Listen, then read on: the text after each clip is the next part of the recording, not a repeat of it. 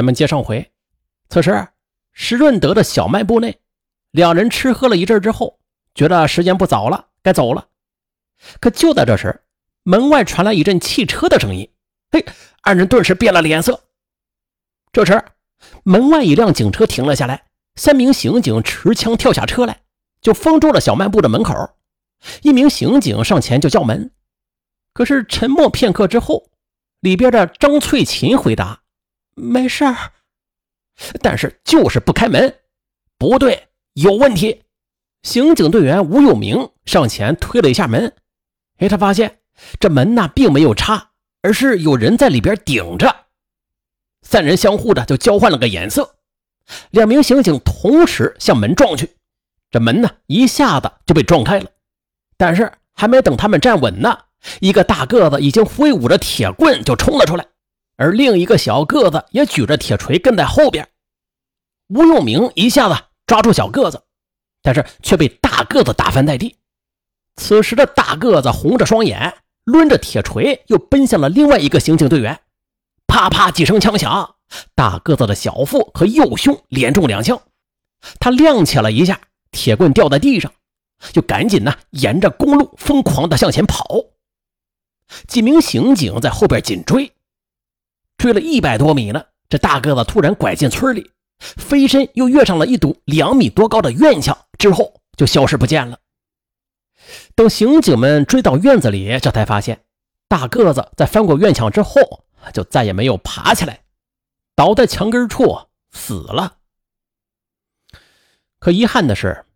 就在刑警队员们在追捕大个子时，小个子则趁机给了倒在地上的吴有明几锤，然后又爬上了小卖部的房顶，朝着相反的方向逃的那是无影无踪。嘿呀，又逃了！可此时，辽宁省公安在九旬未果之后啊，在本省找不到凶手，于是就开始到邻省去寻找线索。专案组呢？就特别提到，这案犯呢可能是吉林省人，因为第一起案子发生地点是在辽北昌图，再往北一点就是吉林四平。一月二十三日，辽宁公安厅将境内的特大系列杀人案电传给吉林、黑龙江、河北和内蒙古四省区，一是提醒这几个省区，罪犯下一步的目标可能是转向他们。二是想了解一下这几个省近期有没有类似案件，但是各省均是毫无反应。一直到了三月中旬，吉林省公安厅终于是电告了辽宁省公安厅，说该省榆树市先后发生两起杀人案，和辽宁系列杀人案有相似之处。可是这两省公安紧张的工作了两天之后，排除了这两起案件与辽宁系列案件的关联。就在这时，山西省公安厅又来电告知，说该省啊最近是连续的发生了三起抢劫杀人轮奸案，两名案犯中的一名已经被击毙，另外一名逃窜。因为案犯操着不标准的普通话，被击毙的案犯胸口上纹有下山虎图案的纹身，分析可能是东北人。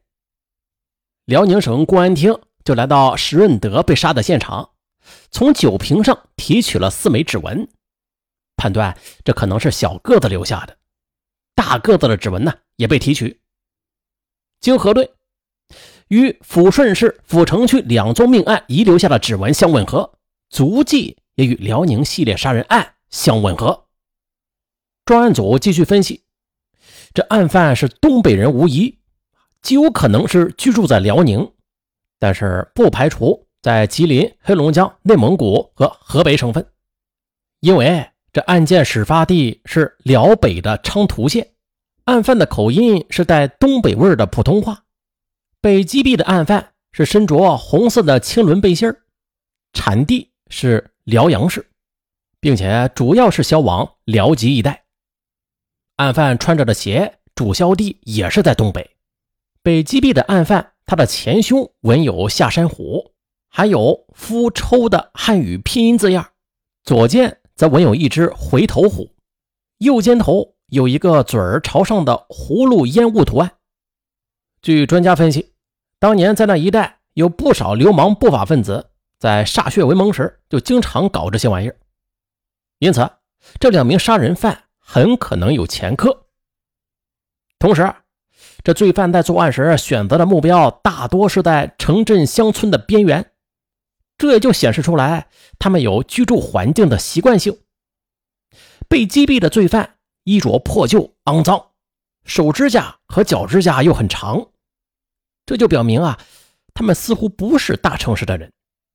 但是这两个家伙啊，也不像农民，因为在海城的一次作案中，他们准备强奸一个二十岁的妇女，听说这位妇女已经怀孕六个月了，大个子就骂道：“他奶奶的，你们农村人怎么这么小年纪就结婚呢？”因此，干警们就分析，最大可能是城乡结合部的居民。于是，省公安厅就连夜翻拍被击毙罪犯的彩照八千多份，发动了所有社会力量，将一切能做的基本是都做到了。可是啊，却并没有有价值的线索摸上来。又是调查了半个月之后，四月十三日上午十时。辽宁省公安厅接到吉林省公安厅的电话，说这长春市公安局刑警大队资料员杨艳红和王树东查到了被击毙罪犯的指纹档案。该犯姓名为李刚，三十五岁，身高一米七八，住在吉林省辽源市西安区。该犯一九八一年因为盗窃罪被判处有期徒刑，七年之后被释放。干警立刻赶到辽源市，李刚的妻子贾素玲、李刚的岳父贾振昌分别被请到公安局。根据贾素玲介绍，他们夫妻之间感情非常不融洽，并且啊，他曾经提出过离婚，但是遭到李刚的殴打。春节前十来天的一个晚上吧，这李刚突然回到家里，交给了他一千二百块钱和一个金戒指，还有一个玛瑙项链。还给他买了两条裤子，给三岁的儿子买了一支玩具枪。贾素玲就问他：“你们这些天都去哪里了呀？”李刚说：“啊，跟别人一起做买卖呢，好像是跟一个姓谭的。”贾素玲又告诉干警：“三月中旬，这个姓谭的女人到工厂里找他，并且还问有没有从山西寄来的照片。”贾素玲说：“没有。”同厂的一位女工提醒他说：“啊，这信才来，还在信箱里呢。”贾素玲取出来打开一看，哎，有两张是李刚的单人照，还有两张是另外一个男人的单人照。姓谭的女人说是他弟弟的，就把照片给取走了。大约是又过了十来天，好像是三月二十日，那个姓谭的男青年就领着未婚妻来到贾素玲家。打听李刚回来没有？贾素玲说：“你们不是一起走的吗？”姓谭的说：“啊，他们一行四人逛到山西商场时走散了，过个十来天，李刚就能回来。”另一边被询问的李刚岳父贾振昌说：“他曾经看过李刚与一个小子合过影，这照片呢就在女儿手里呢。”贾素玲承认，这张照片确实就放在家中的箱子里呢。干警立刻把照片就取了出来。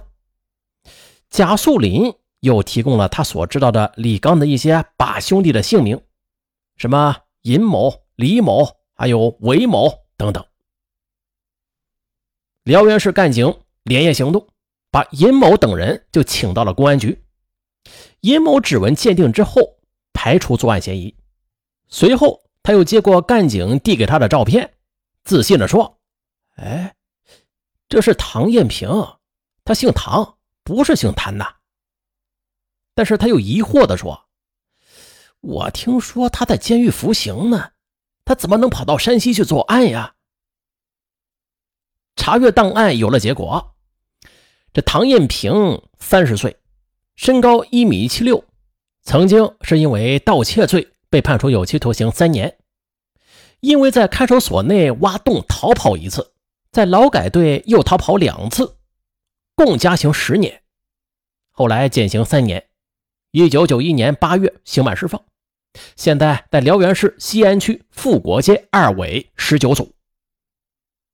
凌晨二时半，干警就冲到了唐艳平的家，还没等他反应呢，干警就已经给他铐上了手铐。一摸，哎，这家伙身上还有一把弹簧刀。经搜查，也是发现了唐艳平作案时的衣服、抢劫时的项链等一些赃物。此时，唐艳平还不知道李刚早就被击毙了呢，他还埋怨着是李刚把他给卖了。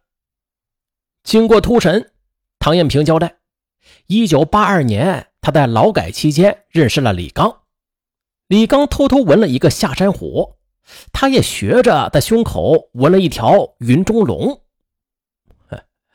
九一年底呢，唐艳平出狱了，出狱之后，二人再次纠缠在了。纠结在了一起，开始了血腥的杀戮。他们第一波杀戮是集中在辽宁省，除了中间在长春杀死一人，啊，第二波则流窜至河北和陕西作案。从一月十日，他们杀死聂喜春一家，到三月二日，大个子被击毙，他们前后作案只有五十天。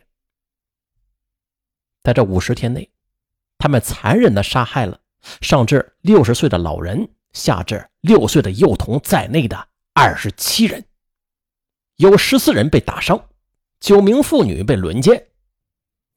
而也就在唐艳平被捕的半个月之后，三月二十九日，曾经被他们奸污蹂躏的张翠琴，因为受不了巨大的惊吓和打击，悲痛的自杀死去了。可以说啊，唐艳平和李刚他们犯下的罪行啊，即便是死一百次都不够。七月九日，辽宁省清原县一声清脆的枪响，唐艳平结束了自己恶贯满盈的一生。嗯，可以说，李刚和唐艳平二人，不管是从他们作案的频率间隔上，还是从他们致死的人数上。都可以称之为史上最凶狠的杀人案。不过唯一值得庆幸的就是，像这种特大的连环杀人案，他们呀都是已经成为过去式了。而我们呢，也是幸运的生活在当下，我们可以平安幸福的生活着。好了，本期的案就到这儿，我是尚文，咱们。下期再见。